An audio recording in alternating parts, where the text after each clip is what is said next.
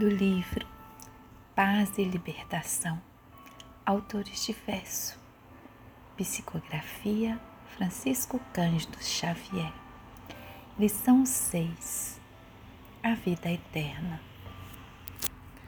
Não nos conformemos à pura condição de ouvintes diante das verdades eternas. Como classificar o aluno que estuda indefinidamente sem jamais aprender, ou o homem que desaprova sem experimentar? Recordemos que tudo na vida é causa e efeito, ação e retribuição. Quem realmente descobre algo importante para o bem, realmente não foge a demonstrações quem planta com segurança, colhe a tempo. Quem examina com atenção, adquire conhecimento. Quem analisa com imparcialidade, alcança o altar da justiça. Quem estima as indicações valiosas, procura segui-las. Quem sinceramente ama, auxilia sempre, agindo em favor do objeto amado.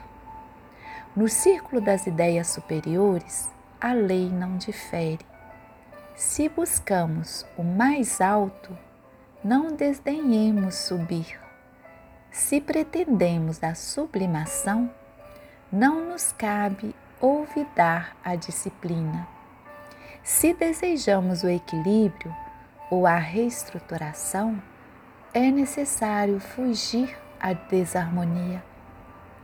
Se tentamos o convívio com as claridades da montanha, não podemos mergulhar o coração nas sombras do vale. Se aspiramos à ressurreição, não menosprezemos o ato de renovar. Se sonhamos com a esfera maior, na largueza de nossos projetos e ideais, é imprescindível voar do campo restrito do eu à glória da vida universal. As comparações simples lembram-nos as obrigações complexas ante as leis que nos regem.